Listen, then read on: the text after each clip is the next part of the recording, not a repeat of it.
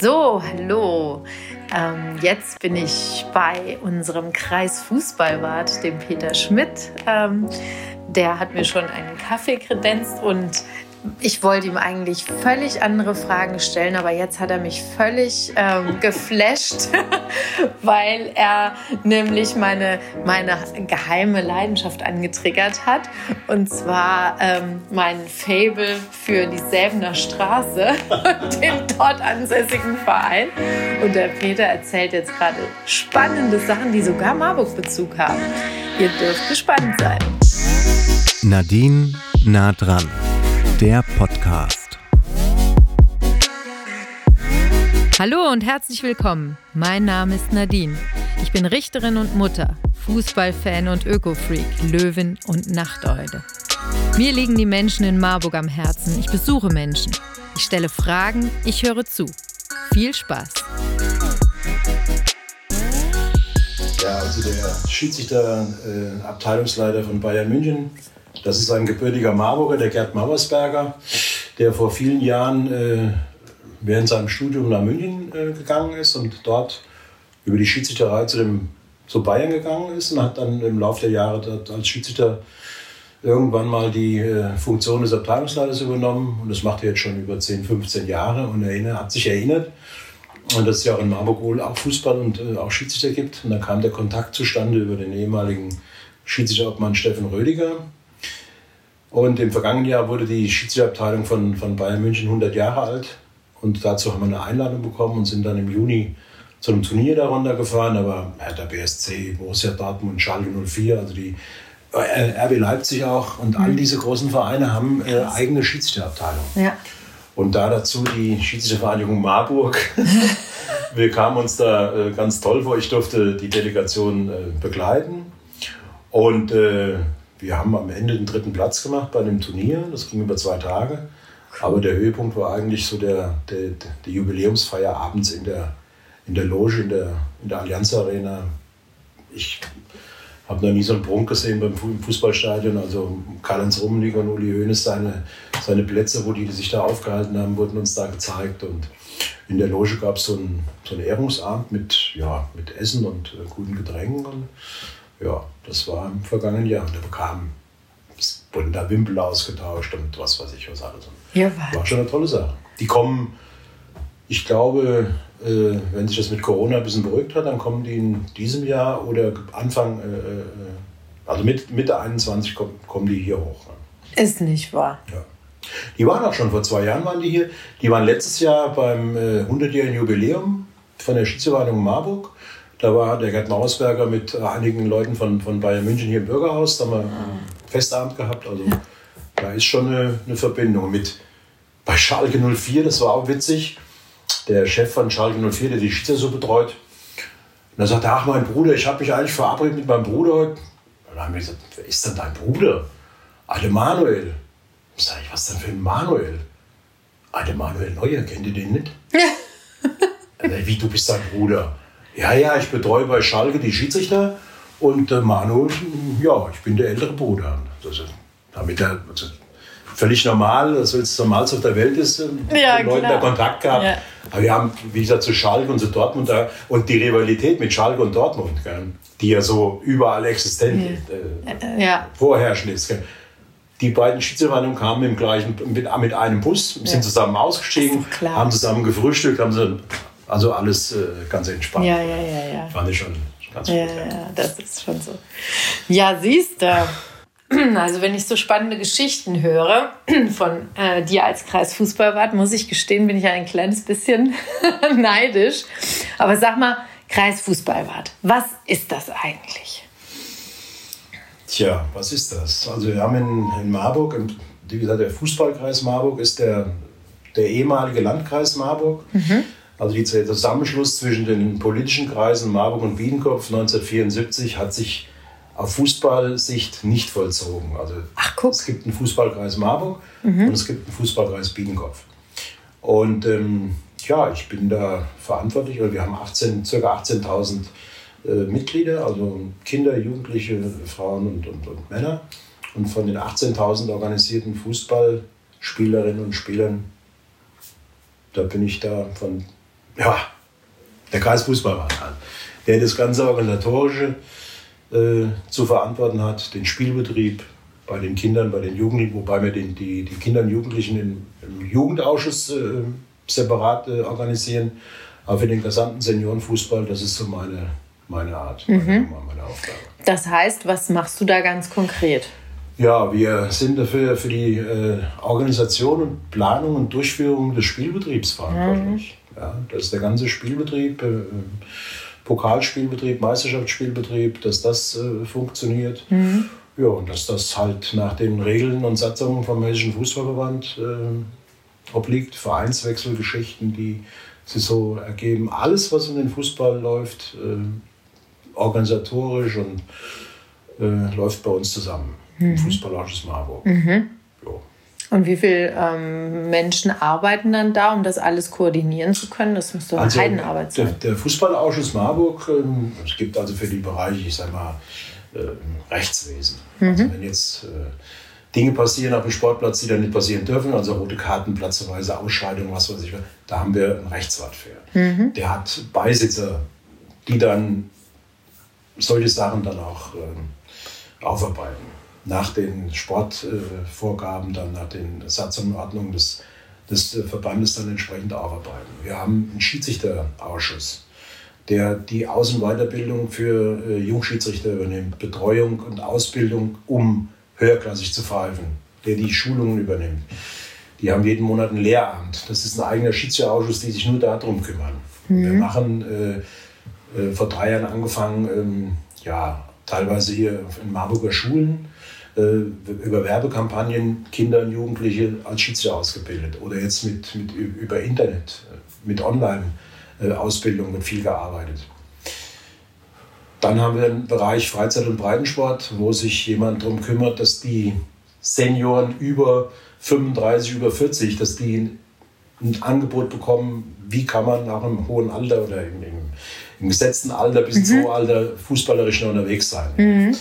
Da werden Weiterbildungen ähm, für angeboten. Es gibt, äh, wir haben einen Frauen- und Mädchenbereich, wo wir, äh, da bin ich ja sehr froh drum, äh, Frauen dabei haben, die sich einmal äh, um das Spielgeschehen bei den Mädchen äh, und Frauen kümmern und die sich ähm, ja da auch äh, über also in dem Bereich Weiterbildungsangebote für Jugendtrainer.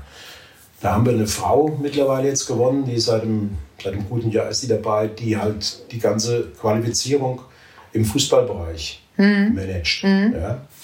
Die wohnt jetzt in Kirchheim, ist eine ganz engagierte DFB-Ausbildung und alles Mögliche läuft da zusammen. Die Angebote werden jetzt in der Zeit online äh, rübergebracht, aber da gibt es auch äh, Präsenzveranstaltungen, die wir teilweise äh, dezentral hier im, im Kreis durchführen.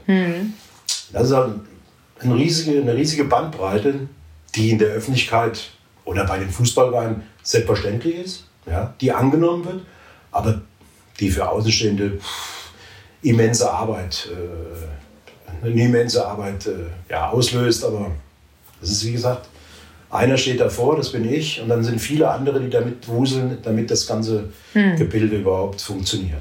Ja, aber jetzt sag mal, Peter, wie war denn dein Weg zum Fußball?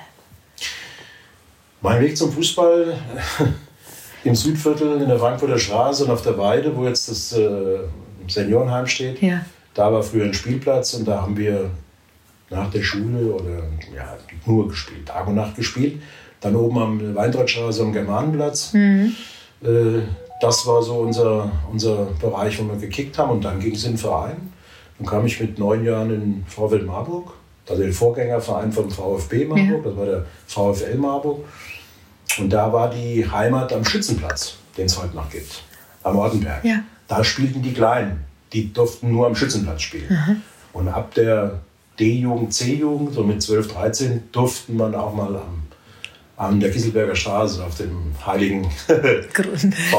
Genau. da. Und ja, dann war dahinter ein Hartplatz, dann die ganze Jugendzeit habe ich da gespielt. Und ja, so mit äh, Wolfgang Strümpfler, der jetzt auch im, im Sportamt noch sitzt. Und ja, Jürgen Gassmann, also einige haben es da auch schon, haben dann lange Jahre Fußball gespielt und ich habe mit 18 und mit 16 schon angefangen, äh, Jugendarbeit zu betreiben und Kindermannschaften und, und, und Jugendmannschaften trainiert mit einem guten Freund und habe mit 18, 19 aufgehört zu spielen, weil Kinder- und Jugendmannschaften mich da einfach zu sehr eingebunden haben. Ja. habe ich da Jugendtrainer gemacht und habe dann bis zum Ende meiner, meiner, meiner Tätigkeit beim VfL als Trainer und Betreuer dann aufgehört eigentlich so mit der Hessenmeisterschaft damals. Wir wurden Hessenmeister gegen Eintracht Frankfurt. Mhm.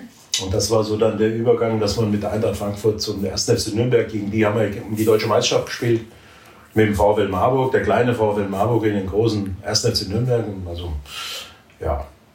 Und dann war es irgendwann vorbei. Und dann habe ich mit, mit 30 in Bauerbach wieder angefangen, Fußball zu spielen. Weil ich meine Frau dann, die ich da schon kennengelernt hatte, das ist, ja, ich habe 1979 habe ich eben nicht nach Bauerbach gezogen und äh, habe dann acht Jahre in Marburg Trainer gemacht und äh, irgendwann dann überlegt, dass die Kinder und Jugendlichen, die wir ausbilden, die können keinen Fuß fassen, die wurden nicht gewertschätzt bei der äh, Seniorenabteilung und es kam zu wenig eigentlich unterm Strich raus, dass wir mhm. mit dem eigenen Nachwuchs da die Seniorenmannschaft bestücken. Und da haben wir dann irgendwann gesagt, nee, wir werden auf, einige, die dann aufgehört haben und dann war das Kapitel vorbei. Mhm. Dann habe ich in Bauerbach angefangen, wieder zu spielen mhm. und habe dann hier so Jugendarbeit gemacht und ja, Fußballabteilungsleiter, Schriftführer, alles Mögliche. Ja. ja. Und dann kam einmal äh, eine Anfrage von dem damaligen äh, Fußballwart Ludwig Reinhardt aus Kappel, die graue Eminenz eigentlich im Kreis, der hat halt 25 Jahre bestimmt vor der Fußballwart und sagte, hier, kannst du dir vorstellen, bei uns willst du machen? Sag ich, was muss ich denn da machen? ach, du kannst das schon, wir brauchen da einen Stellvertreter und mach doch in der Organisation mal mit. Dann machst du Klassenleiter und dann kriegen wir das schon. So, völlig unbedarft, ich sage, ja klar, klappt schon. Und so kam ich in den Kreisfußballausschuss Marburg rein. Das ist jetzt auch schon ja, 25 Jahre her. Ja, Wahnsinn. Ja. Ja. So ist man dann da drin und da kann man auch da kommt man auch irgendwie schlecht oder schwer von weg. Es macht einem ja auch irgendwo Spaß. Viele sagen, wie kannst du nur, was für ein Zeitaufwand. Aber man wird ja dazu äh, nicht gezwungen, man macht es ja freiwillig. Und bei allem muss immer bei der ganzen ehrenamtlichen Arbeit, die, die ich mir gemacht habe, mit meinen Freunden auch gemacht habe, ob im Verein oder im Fußballausschuss, es muss Spaß machen, du musst ein gutes Umfeld haben und du musst das Gefühl haben, dass da Menschen dabei sind, die die, die, die gleiche Richtung verfolgen. Mhm. Und die an einem, Strang ziehen, wo, an einem Strang ziehen, wo man Vertrauen zu hat. Mhm. Ja, und das ist bei uns der Fall. Mhm. Klar gibt es die eine oder andere Geschichte, die hätte besser laufen können, ganz klar das kennst du auch, das ist, das ist so. äh, aber im Großen und Ganzen habe ich da, äh, bin ich froh drum, so einen tollen, äh, so eine tolle äh, Mitarbeiterschar zu haben. Und was mich ganz besonders freut, ist, dass wir in den letzten Jahren sehr viele Frauen dazu bekommen haben, die da mitmachen. Das ist ja Fußball und, und Frauen in der Organisation, das hat es ja jahrzehntelang gar nicht gegeben. Mhm. Also und wir haben im Kreis Marburg, ich, wir sind der erste Kreis, der jetzt auch, äh, ja, meine Stellvertreterin ist, ist eine Frau, ja, hm. die einen Verein, einen Verein führen kann und das auch schon toll macht. Und ja, die ist brav und äh, mhm. super dabei und das, das läuft. Mhm. Da sind wir ja bei einem ganz äh, spannenden Thema gekommen, nämlich dass Frauen bisher Männer besetzte Bastionen erobern. Das versuche ich ja gerade in Marburg, wie du weißt. und im, im Fußball und in der Fußballorganisation hat es da jetzt tatsächlich dann schon eine geschafft, sozusagen. Ja, ja. Ja, also ja. deine Stellvertreterin? Meine Stellvertreterin ist die Daniela Rühl aus äh, Weibertshausen. Die mhm. ist da seit über zehn Jahren erste Vorsitzende. Und ich habe die vor einem guten Jahr angesprochen, weil man auch mitbekommt bei Sitzungen, bei Veranstaltungen, da ist eine Frau dabei, die da gut rüberkommt, die es auch kann. Es mhm. gibt ja, also das ist jetzt, ich sage mal, die ist jetzt nicht da, weil es ja. halt zum guten Ton gehört, jetzt mal eine Frau an die Spitze von mhm. Verein zu wählen, sondern die ist da, weil es kann. Genau, ja. ja. Und da habe ich mich mit ihr ein paar Mal unterhalten und getroffen. Ja, macht sie mit. Mhm. Dann muss ich also, äh, dazu sagen, dass ich seit über 20 Jahren hier bei uns auch eine, äh, eine Frau in der Position vom Kassenwart habe, mhm. die früher selbst Fußball gespielt hat, die hier gewohnt hat in Bauerbach dann aber äh, weggezogen ist, aber trotzdem äh, hier uns verbunden bleibt. Die hat sehr gut gespielt und kümmert sich um äh, unsere Frauen, ähm, Frauenwartin und Kassenwartin mhm. in Doppelfunktion. Ja. Die macht das schon, also ja, genauso lange wie ich schon dabei. Wie ist das mit dem Frauen- und Mädchenfußball hier, im, im äh, hier bei uns im Sportkreis Marburg? Wir haben, ähm, ich sag mal, leider, leider eigentlich zu wenige, zu wenige, die da aktiv am Spielbetrieb teilnehmen. Äh, für die, die, die teilnehmen, das ist eine sehr hohe Qualität. Also wir haben äh, sowohl jetzt direkt in Marburg bei der Sportfreunde Blau-Gelb, die eine mhm. äh, richtig gut funktionierende Mädchenfußballabteilung haben, und eine ganz, ganz äh, große Nummer spielt hier Ebsdorfer Grund. Mhm. Die äh, Mädchen äh, Ebsdorfer Grund spielen mit U13 und 15 Hessenliga. Mhm. Richtig gute. Mhm. Und das ist schon fast so wie so eine, so eine überregionale Auswahl. Also, weil die so eine gute Trainingsarbeit auch machen. Mhm. Das ist eine ehemalige Bundesligaspielerin von dem Dr. Freitag aus äh, Ebsdorf, mhm. der, dessen Tochter. Die hat früher beim FSC Frankfurt gespielt. Und die kümmern sich da überragend äh, um, die, um die Mädchen. Und das macht mir auch sehr Spaß, sehr viel Spaß, da hinzufahren und mal mhm. so ein mhm. Spiel anzugucken. Mhm. Und das wird weiter, leider nur von vielen Eltern äh, genutzt. Wir haben sonst kaum Zuschauer, leider. Aber das ist schon äh, richtig spannend zu beobachten, wie sich das da alles entwickelt. Und in Rostorf gibt es noch äh, Mädchenfußball. Und das ist eigentlich für den Fußballkreis Marburg zu wenig. Hm. Was meinst du denn, woran das liegt? Ich meine, äh, gibt es einfach keine Nachfrage von Seiten der Mädchen? Das liegt, in, Oder? Das liegt, das liegt einfach am Engagement. Äh, du musst äh, Frauen und Männer haben, die sich intensiv um die Mädchen kümmern. Hm. Das fängt in der Schule an. Ja? Wenn du in der Schule eine Lehrerin hast, die den Frauenfußball da verbunden ist und das mit den, mit den Mädchen forciert, dann hast du da sofort äh, mhm. unglaublich viele Interessierte, die das mitmachen. Mhm. Und die haben wir nicht. Ja? Mhm. Und in den Vereinen, man sieht selber bei, den, bei der Jugendarbeit allgemein, ja, äh, überspitzt gesagt, wenn ein Vater unfallfrei von Strafraum zu Strafraum laufen kann, kriegt er die, äh, das Traineramt angeboten. Nee, du könntest dich doch mit den Kindern mal engagieren, du könntest doch mal was machen. Mhm. Und dann haben wir da auch, das ist übertrieben ausgedrückt, teilweise auch ein Qualitätsproblem. Mhm. Das versuchen wir auszugleichen mit Quali Qualifizierungsmaßnahmen, aber das ist wie überall zu wenig. Mhm. aber da an allen Ecken und Enden. Und wie gesagt, bin überzeugt, wir haben in, in Stadt Allendorf, überall in jedem Ort gibt es gute Fußballspieler mhm. und Spielerinnen. Mhm. Die gibt es. Mhm. Da musst du motivieren, ansprechen und das können wiederum nur hoch engagierte Menschen, die sich die Freizeit äh, in der, in der Freizeit äh, dafür aufopfern, mit den, mit den Kindern zu arbeiten. Ja. Und die werden in allen Bereichen weniger. Ja. Jetzt sind wir ja gerade in ganz, also das Jahr 2020 ist ja ein ganz besonderes Jahr. Hm. Und nicht nur für den Fußball, aber auch gerade für den Fußball als Mannschaftssport. Schilder doch mal so deine ähm, Erlebnisse, Eindrücke aus diesem Jahr.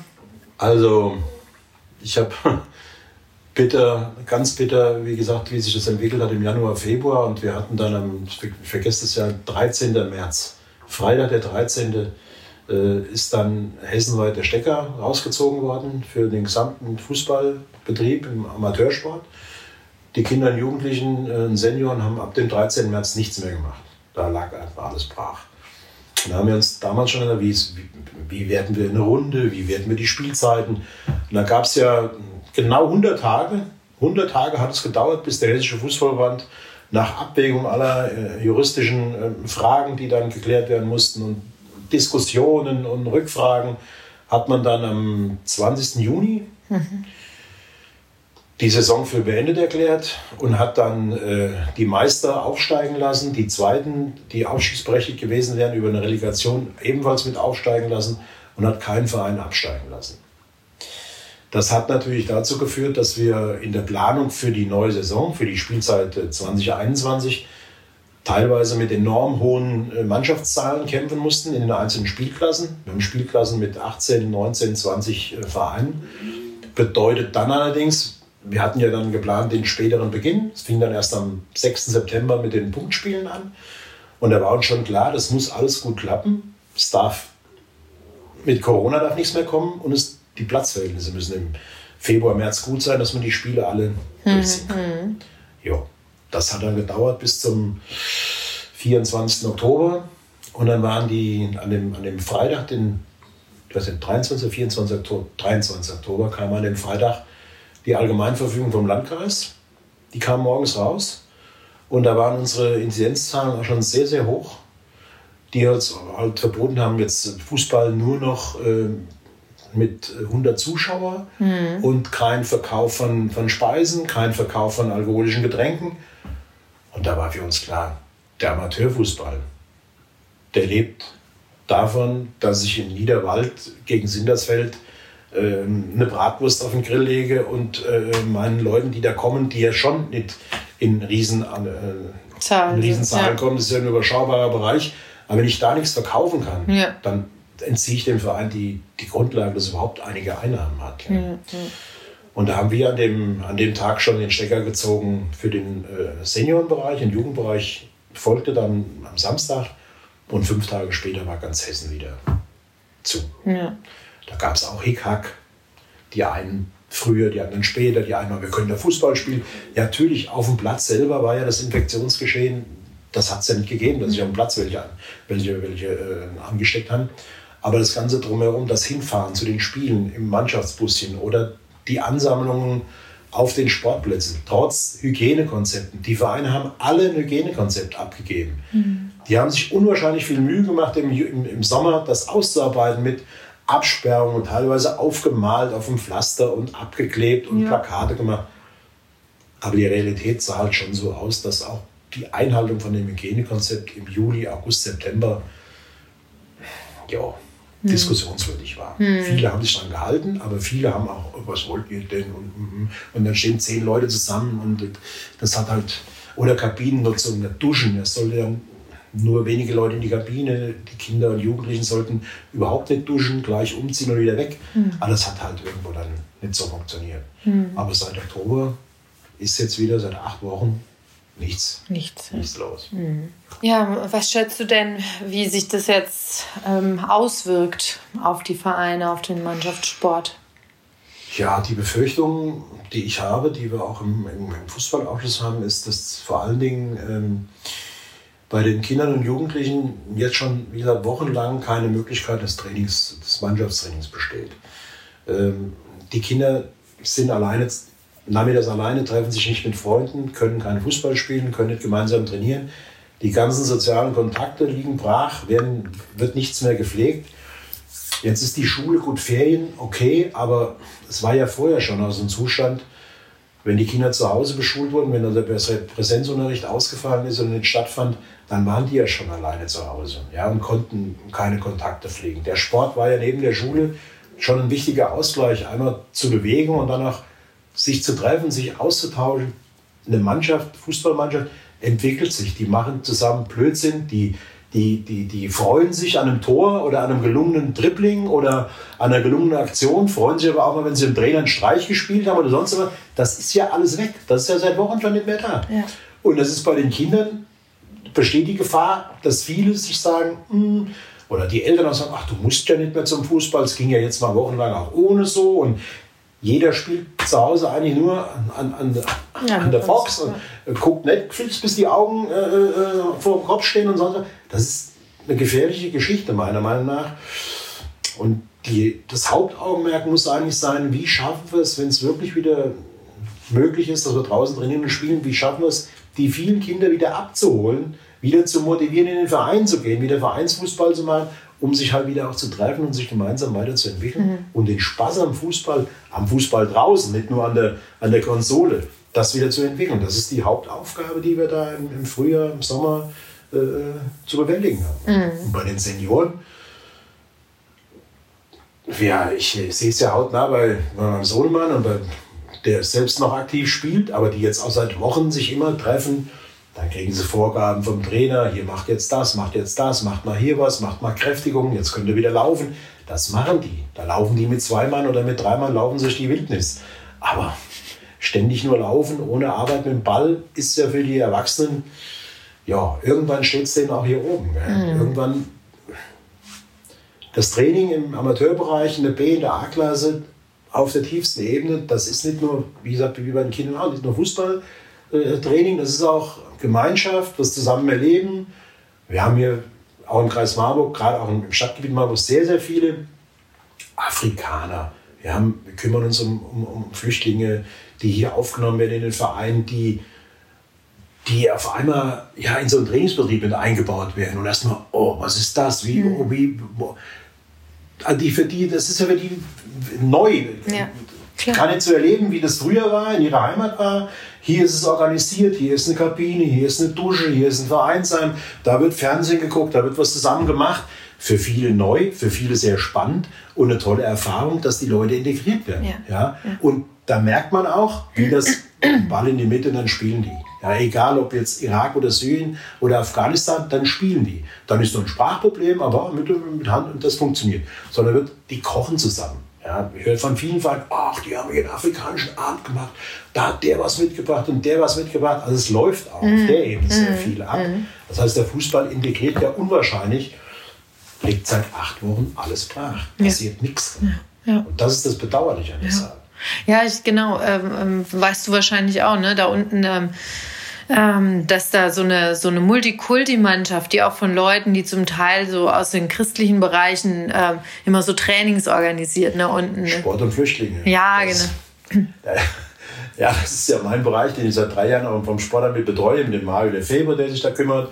Und der aus, aus Neustadt ist der Ahmed Zibak, der da äh, mit, mit Leuten macht. Und wir hatten jetzt, ich habe angefangen, einen Schwimmkurs zu organisieren. Ja, ja macht Schwimmbad zu, einmal wegen Dachschaden, dann wegen Corona. Das ist ja alles, bleibt ja alles auf der Strecke. Ja, ja. Und die Flüchtlingsmannschaft und die Jungs, die dort immer gekickt haben, spielen jetzt auch nicht, ist ja verboten. Ja. Ja, Das ist ja. eine Katastrophe. Und das ist sehr bedauerlich. Das war, weil ich habe mich auch mit einigen von denen äh, unterhalten über dieses äh, Move It, dieses Vielfalt Marburg, da hatten wir ja auch.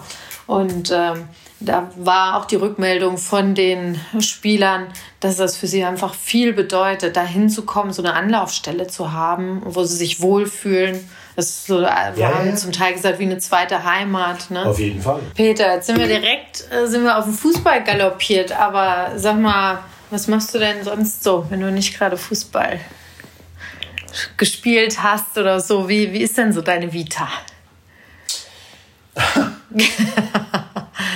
Was war, also Familie, äh, Familie, Beruf, äh, Sport. Ja. Das sind, also der Sport, der Fußball hat mich eigentlich, das hat mich immer, in jungen Jahren gab es gar nichts anderes wie Fußball. Da gab es nur Fußball. Äh, Hat dich von so mancher Dummheit abgehalten, vermutlich. ja, also so manche Erzählungen, dass was so 15, 16, 17-Jährige abends gemacht haben am Wochenende, das konnte ich nie nachvollziehen, weil wir waren da wirklich auf den Fußball so fokussiert und waren zu Hause. Und wenn der Trainer gesagt hat, ich will um 10 Uhr keinen mehr irgendwo rumlaufen sehen, dann haben wir das auch gemacht. Und das hat ge- 18 bis 18, 19 äh, waren wir, haben wir da auch äh, gelebt danach. Also, für viele unvorstellbar, aber das war, wir haben trainiert dreimal in der Woche, haben Fußball gespielt. Nee, nö, Schule mein, mein, mein Bruder hat ja auch immer Fußball gespielt, Bezirksliga, die sind ja mal aufgestiegen, ich weiß schon. Und dann ging es daher nur darum, ähm, ja, dann habe ich eine, eine Ausbildung gemacht zum Buchdrucker und habe dann gearbeitet, musste dann zur Bundeswehr und, ähm, immer daneben Fußball, ja, immer Fußball. Hatte auch Glück, war in Marburg stationiert, in Tan Tannenberg und Sanitätern war ich da oben und Gisselberger Straße, Tannenberg und meine Bude mit dem Kumpel, weil meine Mutter ist sehr früh verstorben. Ich war sehr früh auf mich allein gestellt und äh, hatte zwar zwei ältere Schwestern, aber außerhalb gewohnt. Was war mit deinem Vater? Ja, meine Eltern waren geschieden. Ah ja. Ich bin ja eigentlich ohne Papa aufgewachsen. Und ja, das war halt so. Und wie alt warst du, als deine Mutter gegangen ist? Äh, da war ich 18. 18. Ja. Ist ja Ich starb mit 49, aber es war alles nicht so prägend. Weil einmal vom anderen Tag bist du dann auf dich alleine gestellt, dann bist du erstmal, auf einmal wird man ganz schnell, hm? Und ähm, ja, dann ey, Bundeswehr Wäsche waschen am Wochenende. Also das war ja, bügeln. Ja, äh, äh, Knopf annehmen. Das hat man dann, also ich war da mit, mit 19 hatte ich mit einem Freund eine eigene Wohnung. Und ja, Ja. Und zwei ältere Schwestern hast du, sagst du? ältere Schwestern, ja. Eine in Köln und eine hier im Südkreis, aber gut, ja. Die, waren, die haben mir auch geholfen, aber, Ja. aber halt mit 19, mit Ja, 20 ja. bist du. Ja. Und dann der Sport, wie gesagt, der Fußball hat mir da unglaublich viel gegeben. Mhm. Wir haben viel reingegeben, aber wir haben auch durch den Sport unglaublich tolle Erfahrungen machen können. Und ich habe das dann als Jugendtrainer gemacht, habe meinen mein, mein Beruf gehabt und ähm, ja, alles gut. Und dann waren wir auch erfolgreich im Fußball, spielten um die Hessenmeisterschaft und wurden im Rathaus empfangen. Hanno Drechsler. Das waren ja früher Politiker, Drechsler, der Oberbürgermeister. Das war, also als junge, junge Menschen haben wir, das war, ja, ich weiß gar nicht Bescheid, das war wie, oder Helmut Schmidt, das waren, ja, das waren Politiker. Da mhm. hast du Respekt gehabt. Der fing uns im Rathaus und, Mensch, das finde ich ja toll, dass ihr, dass ihr sowas geschafft habt gegen Eintracht Frankfurt, das ist ja klasse. Und da kam wieder so ein, so, so ein Marburg-Teller, die Mannschaft alle in so einem hellblauen Trainingsanzug, eine ganz tolle Sache. Und auf einmal sagt mein Trainerkollege, sagt, Herr Oberbürgermeister, der, der Herr Schmidt, den müssen Sie in Ihre Verwaltung einbauen. Ich gucke den an. Hey, das hat er jetzt nicht gesagt. Sagt, guckt er mich an. So, wollen Sie in die Verwaltung? Sag ich, das muss ich mir. Ich weiß gar nicht, was ich jetzt sagen soll. Ich habe einen tollen Beruf. Was sind Sie von Beruf? Ich bin, bin jetzt äh, Offset-Drucker und äh, kann Zeitungen durch. Da, äh, also, nee, nee, Sie müssen den, die, so, ein, so Mann, der so organisieren kann, den müssen Sie in die Verwaltung einbauen. Ja, wir waren am Sekt getrunken und gesagt, bist du eigentlich verrückt? Wieso den Oberbürgermeister sprichst du hier an und dass ich hier, ja klar, du musst in die Verwaltung, da hast du noch viel mehr Zeit, da kannst du noch, sag ich, hier, verrückt. Das war 1984, vergesse ich nie.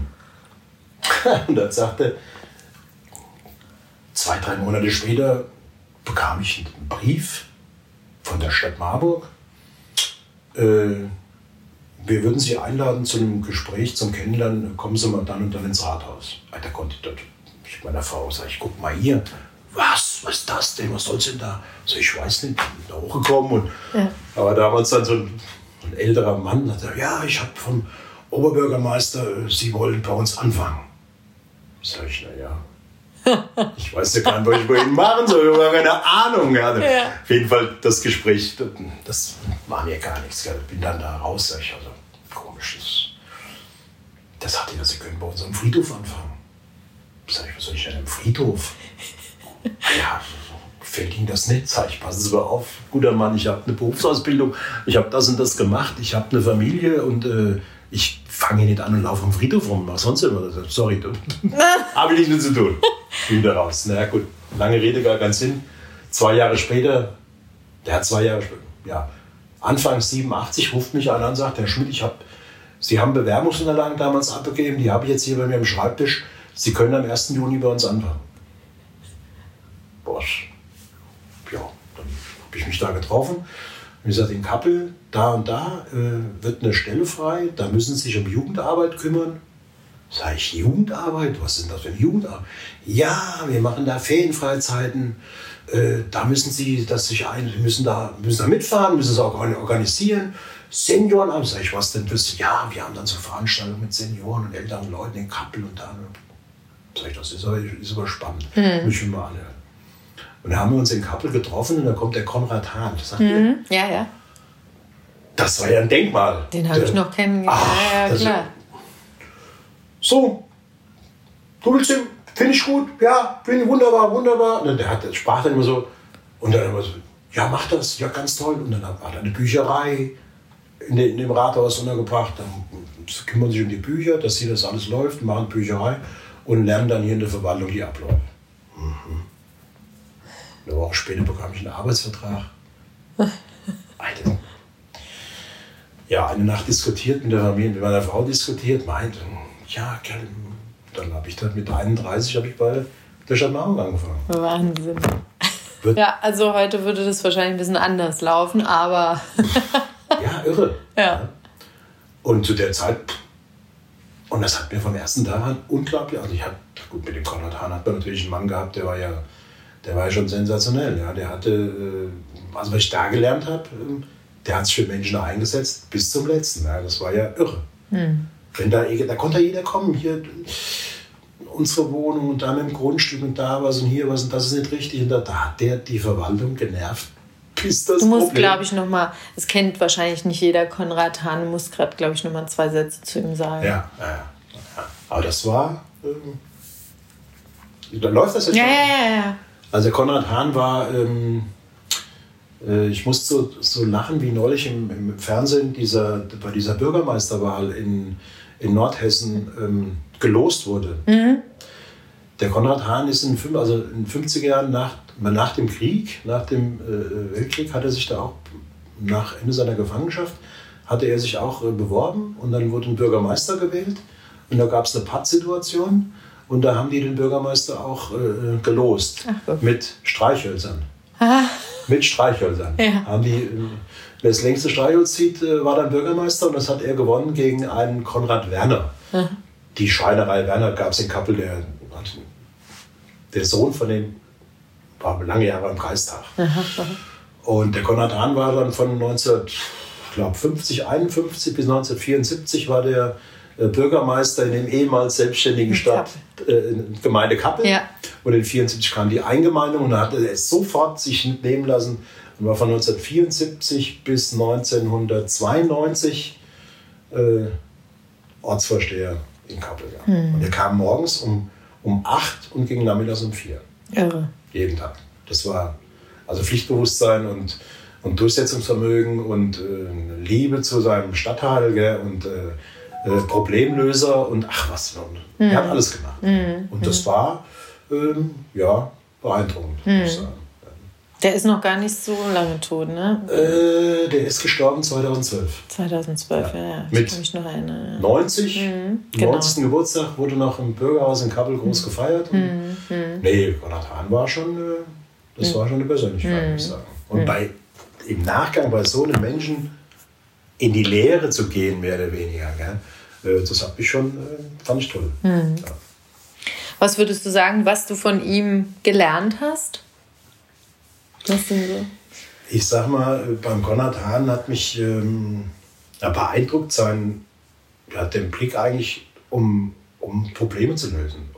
Ich, also sozial schwachen Menschen zu helfen, äh, Dinge anzugehen, die schier un, unlösbar erschienen, aber über Umwege, über, über Beharrlichkeit, über, über ähm, ähm, Ausdauer, ähm, Nachfragen, Schreiben, Machen, Kümmern und so, sowas bis zum Ende verfolgen. Es gibt ja viele Menschen, die sagen, kein Problem, kriegen wir hin. Ich kümmere mich drum. Und dann hörst du nichts mehr. Dann hörst du wochenlang nichts mehr.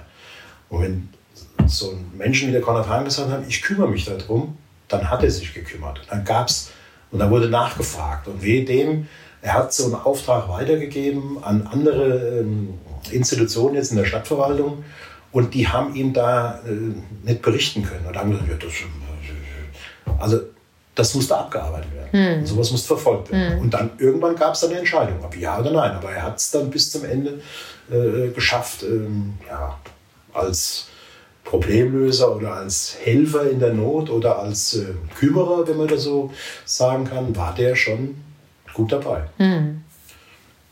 Das ist auch so der Peter Hesse, gell? der Nachnachfolger, ist eigentlich aus dem gleichen Holz. Den kannst du fragen, was du willst. Der kriegt alles angetragen und weist niemanden ab, sagt, lass mich damit in Ruhe, interessiert mich nicht. Nee, er kümmert sich, er geht, nimmt das auf und verfolgt es. Das finde ich schon äh, ebenso beeindruckend. ich jetzt mal. Ja. Ja, Peter habe ich ja auch schon kennenlernen dürfen. Ja, absolut. Kommt zehn Jahre für Kappel zu spät, sage ich mal. Sage ich mir immer wieder. Ja. Aber, na gut, schauen wir mal. Ähm, was würdest du sagen, wenn du an Marburg denkst, was ist mit was ist dein Lieblingsplatz oder wenn du an Marburg denkst, an was denkst du dann mit, mit großer Wärme oder Freude? Also, ich bin ja durch den Fußball auch viel rumgekommen und habe viele, auch Länder bereist und vieles gesehen. Aber äh, wenn man, egal von welcher Richtung man kommt, man kommt vom Süden und sieht das Schloss da oben am, am Berg hängen und, äh, oder man kommt vom Norden und kommt da bei Schönstadt und Köln um die Ecke und sieht das Schloss da stehen, dann weiß man erst noch, was Marburg für eine, für eine, für eine, für eine tolle Stadt ist. Gell? Also Lieblingsplatz am Lahnufer beim Bootsverleih da unten zu sitzen. Da sind wir früher als äh, Jungs rumgeschossen und haben da mit dem Floß auf der Lahn äh, äh, gespielt am Wasser oder oben am Marktplatz oder am Schloss oder in, dem, in, in der Elisabethkirche, da Richtung Café Fritz, da an dem, an dem mhm. Platz. Das sind so, einfach so tolle Ecken. Oder oben am Michelchen, also, oder hier im Bauwach oben am, am, am Spielslusturm. Ich könnte jetzt nicht sagen, das ist jetzt der Platz. Mhm. Marburg hat so viele tolle äh, Ecken und immer wieder denkst du, Mensch, das ist ja klasse hier. Und man erlebt vieles immer wieder von Neuem. Also ich empfinde es immer wieder von Neuem schön und kann mich manchmal ganz satt genug sehen, am, am Spielfluss um auf die Stadt zu gucken. Ja, da könntest du, und man entdeckt immer wieder was anderes. Mhm. Vom Schloss runterzuschauen. So viele Facetten und, und, und, die Altstadt oben, das ist einfach, ja, das gibt's nur in Marburg. Das mhm. gibt's sonst nicht so. Mhm. Und was ähm, findest du, was, Marburg, was in Marburg noch besser sein könnte? Gibt es da auch was? Ach, was, also ich bin dahingehend gar nicht wunschlos. Ähm, wo will man anfangen? Der eine sagt, also ich, im Fußballausschuss haben wir ja also ein paar Experten. Also wenn ich nach Coburg da fahre, nach Bayern, da ist so sauber. Bei uns, da sind die Mülltonnen verdreckt oder die Wände verschmiert und da guckt keiner nach oder es ist schmutzig. Kann ich nicht nachvollziehen. Also wir sind eine Studentenstadt, wir sind eine sehr junge Stadt. Natürlich wird da mal eine Ecke was besprüht, was ich nicht gut finde. Was macht man nicht. Aber das ist so. Wir können es nicht verändern. Wir können noch so viele Polizisten in die Stadt reinschicken. Wird, wird es nicht aufhören, meiner Meinung nach. Also, ja, ich bin mit dem, so wie Marburg sich präsentiert, ja, es, mir gefällt die Stadt, das ist hm. okay. Natürlich kann man das ein oder andere, ob jetzt so ein so, ein, so, eine Straße so schlecht ist, in einem schlechten Zustand ist, wie es die Marburger Straße in Kappel war, über bald 10, 15 Jahre. Äh, uns wurde diskutiert und gemacht und, und, und, wieder keine Lösung. Und ach, jetzt machen wir das doch so. Und dann irgendwann kam dann die, die große Lösung. Natürlich kann man darüber diskutieren, soll man auch darüber diskutieren. Am Ende das Ergebnis, was jetzt da ist, das ist top. Mhm. Ja? Ja, vielleicht wird die Frankfurter Straße mal ähnlich. Gell? Aber mich ständig dazu beschweren, ach, so eine Hoppelgasse und jetzt Tempo 30. Nee, immer nur zu meckern und zu merken, ist nicht so meins. Mhm. Sehr schön. ist auch eine gute Einstellung. Ja. Gab es eigentlich neben dem Fußball noch irgendeinen Sport, der dich mal äh, interessiert hat oder den du noch verfolgst? Also verfolgen jetzt so, so im Fernsehen oder ja, alles. Ja? Alles. Also ich gucke mir hier Skifliegen äh, letzte Woche ähm, bin ich begeistert. Äh, Handball der Frauen, also interessiert, ja. das tut mich alles, ja. Interessant. Und hast du denn auch einen, einen Lieblingsverein? Im in, in Fußball? ja, natürlich. Als, also Sympathie habe ich natürlich für Eintracht Frankfurt. Also äh, du als Bayern-Fan hast es bestimmt nicht so genossen wie ich, aber 2018 der Pokalsieg in Berlin, das war ein Highlight. Wenn du gerade neulich den Film nochmal anguckst, wunderbar, immer wieder schön. Könnte ich eigentlich so in Endlosschleifen mal über die Feiertage mir reinziehen. Nee, äh, das mit Frankfurt, ja klar, auch wieder durch den Fußball aus, der Rolf Usinger, der ist in der Rechtsrat, der war lange Jahre Jugendwart, der ist schon, mit, wir sind mit Freunden davor 20, 25 Jahren schon zur Eintracht gefahren, wo sie in der zweiten Liga waren. Und wir waren in Oberhausen, wir waren in Saarbrücken in der zweiten Liga, wo 3000 Zuschauer haben wir das auch verfolgt. Aber wie so ist, man fährt dahin mit dem Bus, man ist in der, in der, in der Clique gemeinsam unterwegs, man unterhält sich, man guckt ein Spiel, man verliert, man fährt wieder nach Hause. Hm, muss, muss das sein. Ostern weg. Oster, Ostermontag, Ostersonntag vor 2000er Jahren waren wir in Braunschweig. Sagt meine Frau, wo willst du denn tun? Ich wollte nach Braunschweig. Wir wollten mit den Kindern was machen. Hm, ja, vielleicht können da was. Null, null. Null, null. Ach, Ostern. Der Haussegen hang schief. Na gut. Ja, aber da hat man schon ein paar verrückte Sachen gemacht mit Frankfurt. Wir waren in, wir waren in Mailand äh, bei dem Spiel, wo 20.000 Hessen da unten waren. Da sind wir mit, dem Bus, mit so einem VW-Bus, mit so einem Campingbus, sind wir drei Tage unterwegs gewesen. Gell? äh, ja, das macht man mal. Kann, gut, wir haben jetzt die Tage drüber gesprochen. Wo war denn dein letztes Fußballspiel? Wo Zuschauer dabei waren, ja? Aber wir waren vor einem Jahr in Liverpool. FC Liverpool gegen FC Everton. Das hatten wir uns ausgedacht. Da sind wir mit vier Mann hingeflogen, hatten ja. aber am Flughafen noch acht andere getroffen, hier aus der Ecke. Ach, gut. Sensationell. Ja. Das haben wir, Liverpool, da geht ja gar nichts drüber. Das ist ja das Highlight schlechthin. Ja. Also ich war auch beim Bayern München Erfolg in, in London äh, gegen Dortmund. Da waren wir auch drei Tage unterwegs mit Schiff und mit Zahnbürste dabei und kein Hotel bekommen und ach du liebe Zeit. Aber das war ein Highlight im Wembley-Stadion, aber Liverpool gegen Everton, pff, das war unübertroffen, muss ich mal sagen. Inwiefern? Was war da? Diese ja, englischen also Fußball? Englische Fußball also ich sag, im Wembley-Stadion waren wir damals bei dem Spiel. Dann mhm. waren wir das Jahr danach. Mein Freund Jörg Wolf, der damals Stellvertreter, bis dieses Jahr stellvertretender Fußballer war, der hat so eine äh, Freundschaft mit Queens Park Rangers seit 45 Jahren. Mhm. Da waren die hier in Marburg damals beim Fußballspiel. Als englischer Vizemeister spielten die hier gegen Borussia Mönchengladbach. Und da hat der, waren drei englische Fans dabei. Und die hat er alle damals kennengelernt und hat mit denen heute noch Kontakt. Und über den sind wir dann ein Jahr später gefahren. Da waren im Wembley-Stadion äh, Queens Park Rangers gegen Derby County. 90.000 Zuschauer. 45 in Blau, 45.000 in Blau-Weiß und 45.000 in Schwarz-Weiß. Das ganze Stadion in der Mitte so quer geteilt. Unvorstellbar. Und wenn du die Stimmung da so erlebst, ich habe da 90 Minuten, ich habe da nur Gänsehaut gehabt. Das war irre. Da hast du deine Worte nicht verstanden, die haben nur gesungen. Und in Liverpool gegen Everton ist genau das Gleiche. Das ist eine, da steht keiner am Zaun wie in Deutschland, so ein Vorsänger, die dann äh, die mhm. Leute da animieren, mitzuschreien und zu machen. Die schwenken keine Fahnen, nee, die sind nur am Singen. Die sind wirklich zwei Stunden lang, wird da nur gesungen und geklatscht. Da gibt es keinen kein Banner, da gibt es da gibt's nur Zuschauer, die Fußball gucken wollen mhm. und dann entsprechend da, also das habe ich ja nie erlebt. Ja. Und deshalb, wenn mir jetzt einer kommt, ja, hier wollen wir nach Hoffenheim, die Eintracht spielen, da ich weiß was, Fahr mal hin. Fahr mal hin, ganz schön. ich fliege nach England. Das, äh, ja.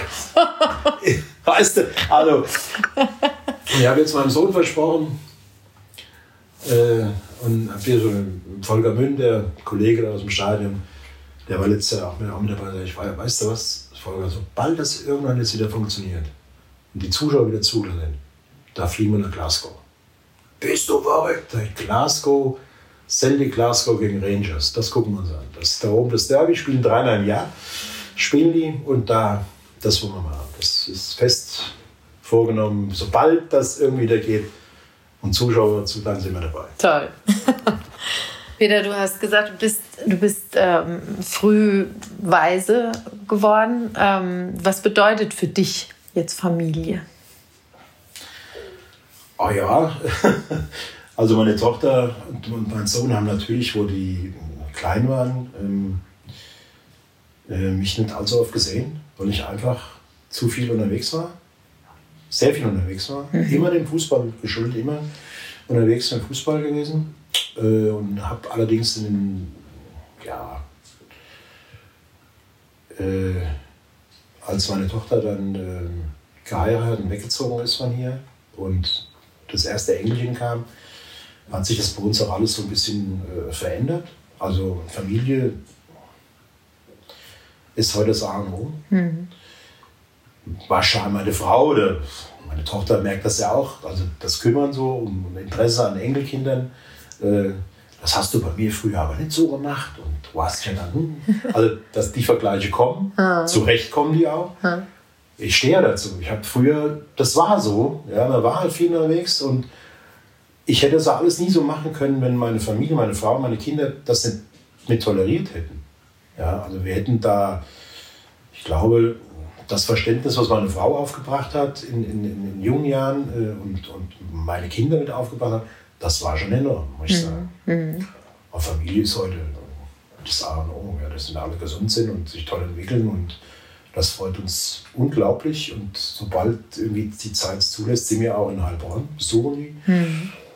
Und jetzt steht halt wieder ein Wechsel bevor. Jetzt gehen die nach Salzburg. Ja. Oh. Das Schwiegersohn ist schon in Salzburg. Und am 1. Februarwochenende ziehen die, zieht die Tochter mit den Kindern dann nach, weil das Schulhalbjahr noch beendet werden muss. Und dann geht es da in Salzburg weiter. Wow, das ist ja eine wunderschöne Stadt. Mhm. Wir verdienen neue Lebensabschnitte an. Mhm. Schwiegersohn ist bei, bei Lidl in, ja, höheren Position und war da 20 Jahre in, in Neckarsulm hm. und stand halt immer schon mal ein Wechsel ins Ausland an und das ist jetzt Salzburg, hm. Österreich. Ja. 250 Filialen, 500.000 Mitarbeiterinnen und Mitarbeiter und da ist er für das Personal verantwortlich. Das, wow. hm. so. Und wieder Familie. Wir haben hier mittlerweile, das das, das Haus von meiner Frau. Mhm. Als ich hierher kam, haben wir neun Leute, neun Personen waren in dem Haus. Neun, wir sind heute zu dritt. Mhm. Mein Sohn hat alles oben, wir sind jetzt hier unten. Alles viel zu groß eigentlich, ja. Aber man hat sich früher, da waren halt die Großeltern da und ähm, die Geschwister meiner Frau. Und da ist auch in jungen Jahren der Vater gestorben. Der war 39, da ist der gestorben. Da war eine Frau mit fünf Kindern alleine hier. Ja. Also meine Frau war die älteste. Die war damals äh, 17. Und dann die ganzen kleinen Donner. Das war schon nicht so ganz einfach.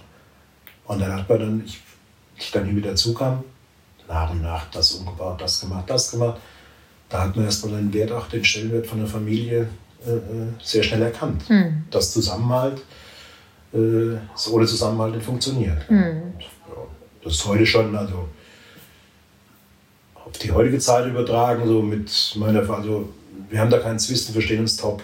Ja? Mit ihren Geschwistern, das läuft, wenn wir das nicht so hätten. Ich hätte ein Problem mit, wenn, wenn unter den Geschwistern Stress auftauchen würde oder wenn du mit deinen eigenen Kindern Stress hast, wie es ja viele gibt, die der eine guckt den anderen in der andere, da, da könnte ich nicht, da könnte ich, da hätte ich ein Riesenproblem, da könnte ich gar nicht langkommen. Hm. Und deshalb ist äh, Gesundheit und ein tolles familiäres Miteinander und ähm, das ist doch das, das ist die Hauptsache, hm. passt. Peter, das interessiert mich jetzt ähm, ganz besonders. Ein Mensch wie du, so strahlend und energiegeladen. Was ist denn dein Lebensmotto? Gibt es sowas? Irgendein Lebensmotto oder irgendein Spruch, der dich begleitet oder irgendwas, was du dir immer mal wieder sagst? Ja, was halt ein direktes Lebensmotto gibt es ja so. Wenn man so manche Berichte im Spiegel liest oder in, in Sportzeitungen liest, und der hat das, der eine hat das, der hat den so ein Vorbild also, äh, wenn du morgens aufstehst und äh, kannst die Beine vors Bett stellen und äh, fühlst dich wohl und dir geht's gut, dann muss man das so auf den Tag reinbringen und mal mit dem Lächeln den Menschen begegnen. Nicht morgens schon dich darüber ärgern, dass es heute neblig ist und die Sonne nicht scheint und es regnet.